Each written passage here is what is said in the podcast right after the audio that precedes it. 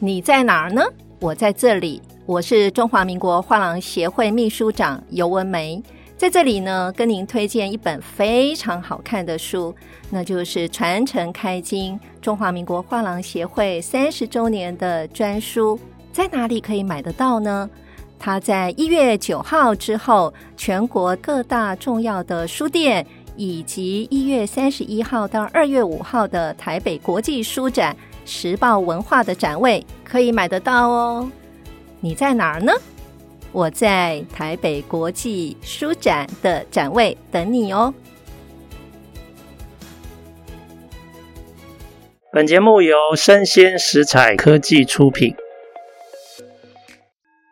新创除了热血创意与活力，其他重点让长辈告诉你。欢迎收听《杨家长辈经》，未来的新创拼图。各位听众，大家好，今天是杨家长辈经的趋势讲讲哦。那我想要分享一个近年来我个人的感触哦。我把这个主题叫做“爷奶世代的来临”，长辈成为这个社会进步的力量吗？哦，那我记得几个礼拜前哦，我在捷运上被这个年轻的学生让位哦，心理冲击好大。我就想，我慢慢要走向爷奶的世代了哈，已经被让位的这个世代了。那为什么今天要谈这个爷奶呢？因为我们整个社会结构也刚好让爷爷奶奶啊变成是一个社会很重要的族群哦。怎么说？我们看我们的这个平均寿命啊，其实这几十年来一直不断的提升。现在全世界的平均寿命应该有上七十岁了。记得以前二次大战的时候，很可能才五十几而已。那另外一个重要的趋势是家庭人口也减少。啊，记得以前呢，可能二次大战的时候，说不定是平均七八个，一个妈妈她可能一生七八个子女平均，但现在慢慢已经降到不到三个，二点多。哦啊，其实这样也表示说，一方面长辈的年纪开始慢慢增长，然后另一方面，这个生儿育女的这个数量开始下降，所以这个祖孙比啊就开始持续上升。哦，那根据这个研究啊，目前全世界有当上了祖父母的这个人口啊，估计大概十五亿左右。它真的是什么样的概念？其实它大概是世界人口的两成，意思就是每五个人之中就有一个是爷爷奶奶。那现在祖孙比啊，大概是孙子略多于祖父母，大概是零点八哦，所以大概每一个孙子女，他大概会有零点八个祖父母，而目前是一个这样的状态哦。那这个结构会很缓步稳定的继续往上，所以也有研究机构估计，现在是二零二三年嘛，所以到了二零五零年大概还有二十七年哦。那二十七年之后，我可能已经不在人世了哈。不过那个时候哈，这个世界上会有二十一亿个祖父母，然后占人口比例会略高哈，大概到了二十二趴、二十三趴左右。那祖孙比甚至已经会反过来哦，会略大于一的祖孙比，那就是表示说一个孙子会有超过一个爷爷奶奶。其实这里面就有一个有趣的社会结构关系，因为这里有几个主要的关系人，你看有祖父母，然后还有父母，然后还有孙子女，好啊，我们就从这三个关系来看哈。那我先呃告诉大家一个结论哈，目前整个世界的趋势看起来哈，不管是发展中的国家或高所得的国家，大概我们都发现有祖父母的儿少啊，其实就是孙子女，他们会成长的比较好，比较顺利。女性的劳动参与率，各个社会也有可能会进展比较好。那怎么说呢？我先举几个例子哈。中低所得国家里面，比如说刚发展的国家，比如说像塞内加尔，塞内加尔啊，其实研究发现，有祖父母的这些儿少啊，他们的夭折率是比较低的，而且事后的就学率也比较高。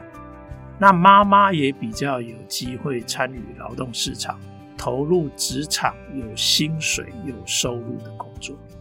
啊。但是在塞内加尔啊，因为育儿的数量还是相对比较高。所以它的祖孙比是相对是低。那塞内加尔目前大概三分之一左右的女性是有机会参与劳动市场，然后就业的哦。那主要是因为还是有很多女性因为子女过多，所以他们还是必须要在家负担教育、照顾的这个责任。那我其次讲一个比较是属于中德所得的国家，比如说墨西哥。现在的状况已经看到，其实祖母已经是照顾墨西哥这些儿少的最主要的非父母的照顾责任者。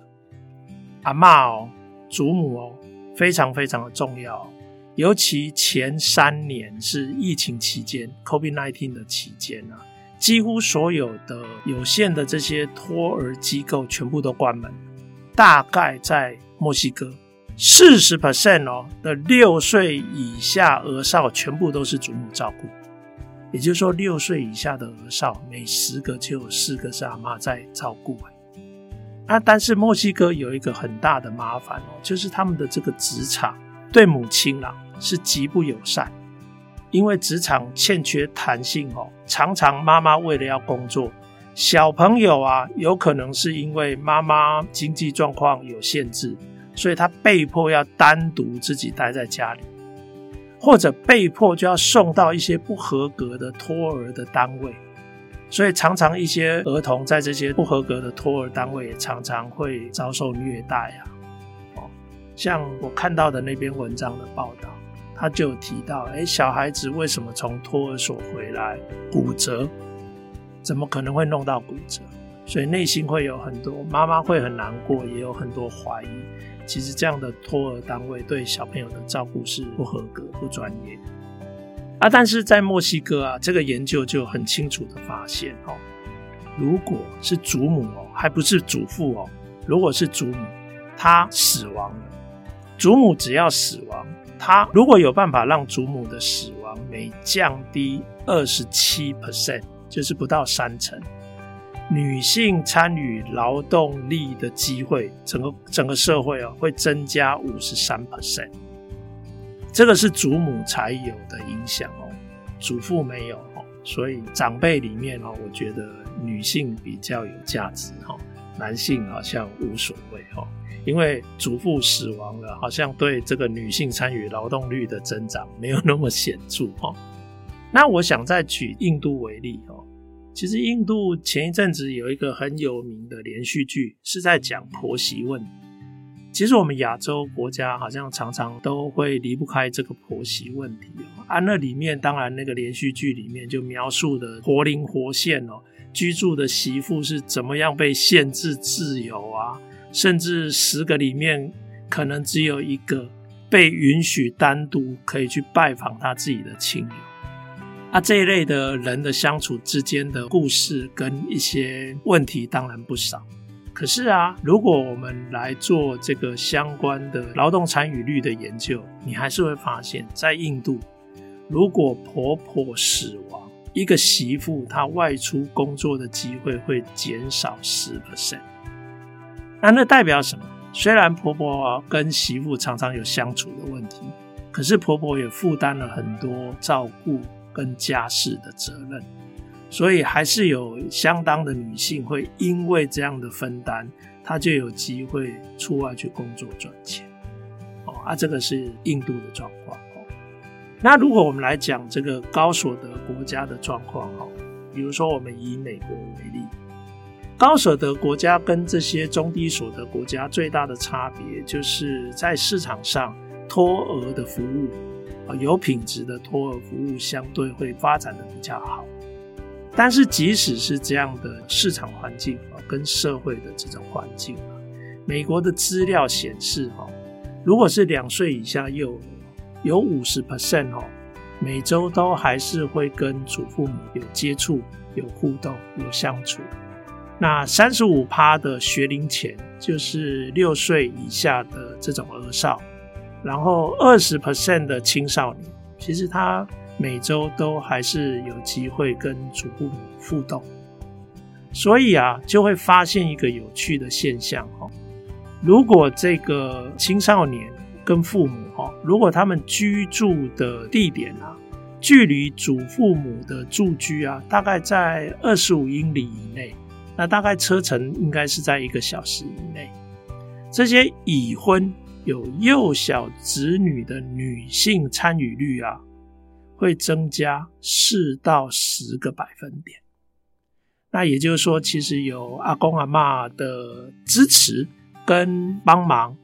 其实这个女性的劳动参与率，特别是有幼小子女的这些女性。它事实上的劳动参与率是因为这样而有所增进的。那大家可能也听过，其实美国这个社会啊，有蛮高的离婚率。那一有离婚率哈，就有一个特殊的族群，就是大约是两个 percent 的儿少，全美国两个 percent 的儿少，其实他们主要或唯一的照顾者就是祖父母。那为什么？通常这一类的家庭。之所以会进入这样的状况，可能是父母都严重失去照顾的能力。举例来讲，可能爸爸在牢里面坐牢，那妈妈可能失能，比如说可能因为吸毒的关系，然后严重失。啊，那所以我们连带会发现哈，通常这一类是阿公阿嬷照顾的这些儿少啊。研究是直接发现说，有比较高比例的情绪跟行为的问题，但是如果你仔细来探讨那个成因啊，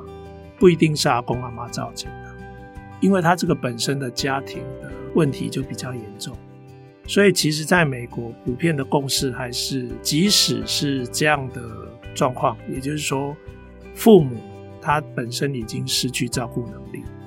子女。就是这些儿少跟祖父母住，仍然是美国认为比较理想的一种安排。那这个是美国的状况。那我们来讲我们邻近的中国，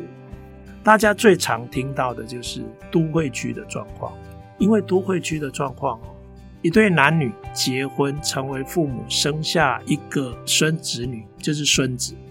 但是他有四个祖父母，爸爸那一方有一对祖父母。妈妈那边也有一对祖父母，所以他们把这个家庭结构叫做四二一结构，那就是代表什么？总共有六个成人在照顾一个孙子，啊，这种充沛的这种祖父母参与孙子女的这种照顾的结构啊，其实它在一个地方显现得非常的清楚，这个影响。中国城市的女性劳动参与率啊，竟然高达六十二 percent，比美国还高。中国城市的女性劳动参与率比美国还高哦，那就是因为有非常充沛的祖父母还有父母这些成人在照顾一个单一的子女，所以照顾者比被照顾者的数量还要高很多。但是这里就产生一个过去我们在报章杂志上也常看到的问题：这些啊孙子女啊，常常容易受到过度的溺爱，然后失去独立自主性，甚至有些个性非常的自我中心啊。那但是如果哦是中国的农村啊，情况真的是完全相反。大家知道农村啊有很多成人，他们。跑到邻近的城市去打工、去就业，这个叫农民工。中国的法律啊，农民工的子女是不可以跟着进城的，他们必须留在农村就学。可是偏偏中国的这些偏乡农村啊，他们的学校资源是非常非常匮乏，这已经是一个相对弱势之处了。再者，他们被迫要留下来跟阿公阿妈、跟祖父母住在一起。那祖父母常常也没有受过教育，甚至不认识字，那也很少跟这些儿少互动。所以是中国自己的研究发现，超过一半哦，我再讲一遍，超过一半的这些幼儿，他们都有发育迟缓的问题。所以这跟中国城市啊相比，又是另外一个不同的对照。那如果是讲中国共产党，他们在政策上其实是鼓励祖父母要照顾，那这样的话可以减缓政府的一些负担嘛。但是现在也发现说，新一代越来越年轻的阿公阿嬷，他们对于照顾孙子女的意愿是持续在降低哦。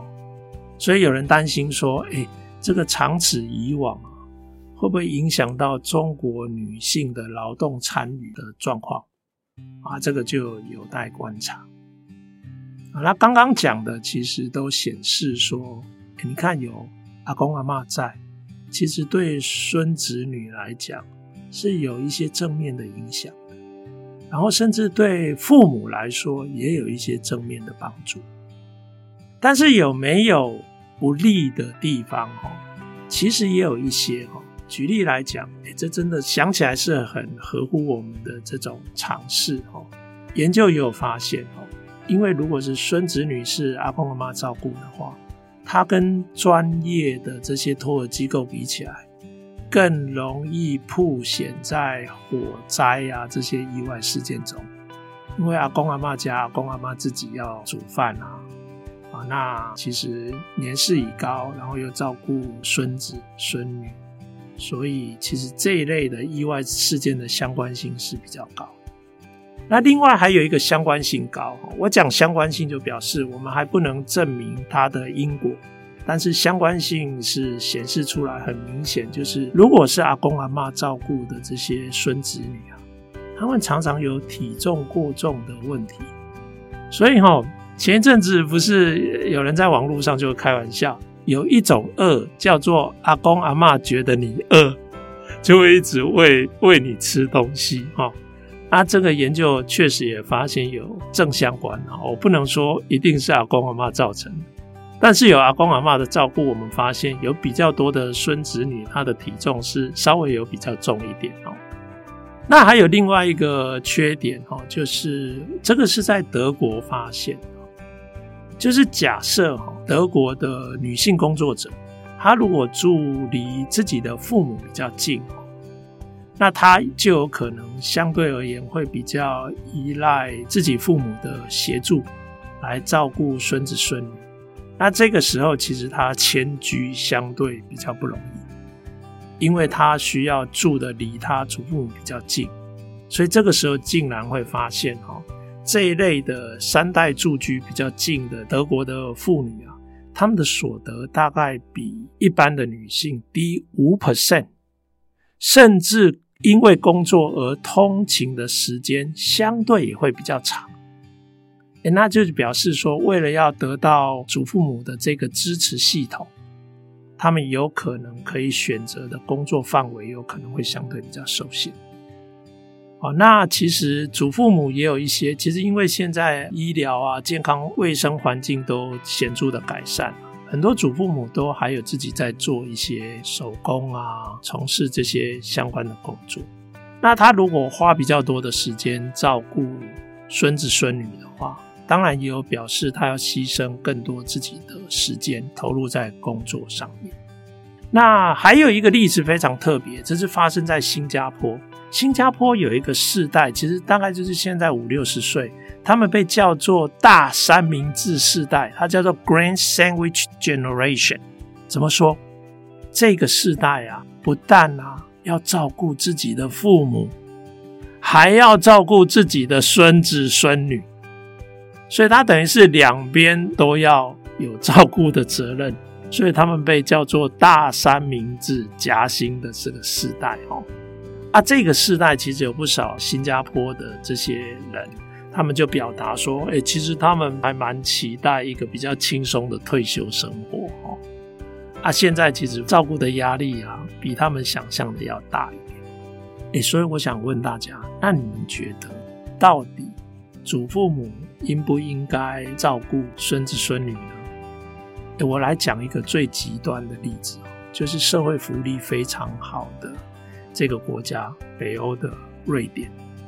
瑞典是一个福利非常高的一个国家，所以其实基本上每一对夫妻啊，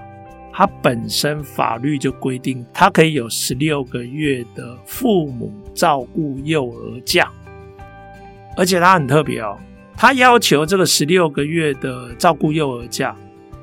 要有一定比例的男方参与，也就是说，爸爸一定要参与哦。我这个这个假就会被取消哦。啊，目前在瑞典，一般来说，爸爸会请一半，妈妈会请一半，也就是说，有八个月的时间是爸爸负责照顾，另外八个月的时间是妈妈负责照顾。那这样的话，其实法律允许你，你可以请照顾幼儿假。那阿公阿嬷相对就比较轻松了，因为这个照顾假完了之后啊。还有托儿的补贴，而且因为瑞典的这个托儿服务啊，非常的普及，所以你就可以发现一个社会现象：他们因为比较少依赖祖父母，所以他们基本上迁移就会变得更频繁。他们有时候为了工作的机会，他们会迁移到别的城市去，所以几乎所有很多瑞典的家庭，他们就不会跟爷爷奶奶住在一起或住在附近。所以爷爷奶奶基本上对于工作的这些父母，他们能够接触跟提供的这种协助，其实相对而言是次要的。但是这个时候，我觉得另外一种社会代价就出现。其实瑞典的长辈啊，根据研究，他们常常啊会抱怨反映，他们有非常显著的孤独问题。其实，在瑞典有一半以上的家庭是独居，这个数字在欧洲仅次于芬兰。那在瑞典的一百万人口中，大概有九十万的人口是六十岁以上的独居人口。啊，这代表什么？哇，这代表有很高的比例啊，独是独居老人，然后很少有亲人会拜访。他也很少有亲人会跟他接触，而这里面啊，甚至有五分之一，